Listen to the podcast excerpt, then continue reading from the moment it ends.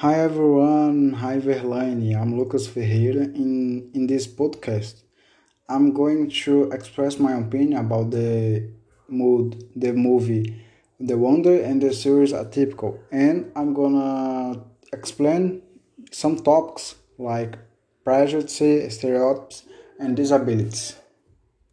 Well, prejudice is preconceived judgment which manifests itself in a discriminatory attitude towards people, beliefs, feelings, and behavioral tendencies. And disability is a person with a disability that is considered to be one who has a long term physical, mental, intellectual, or sensory impairment.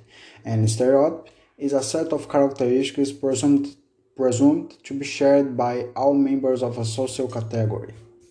And discrimination is the conduct of transgressing a person's right based on reasoning without adequate knowledge.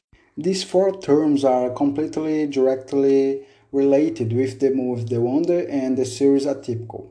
In the movie, in the series Atypical, it works of the, for the inclusion of people with autism in many details of, his, of its narrative. The series denounces the discrimination and the prejudice suffered at by Sam, an 18 years old autistic boy, and it's really a good movie, a good series that talks about important matters for everyone. And the wonder, in the wonder, it tells the story of August Pullman, a 10 years old boy who was born with a deformity on his face, and uh, when he gets to school for the first time, he deals with prejudice and discrimination of his colleges and of everyone on the school. We can see that both films deal with prejudice and discrimination, reporting that many people suffer, suffer the appearances of behavior different from the standard.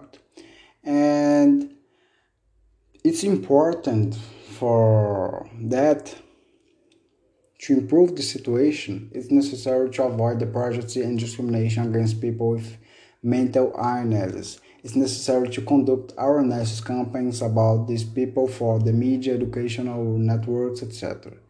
And this way, a lot of information will be clarified, and consequently, the false stereotypes created about them will be refuted.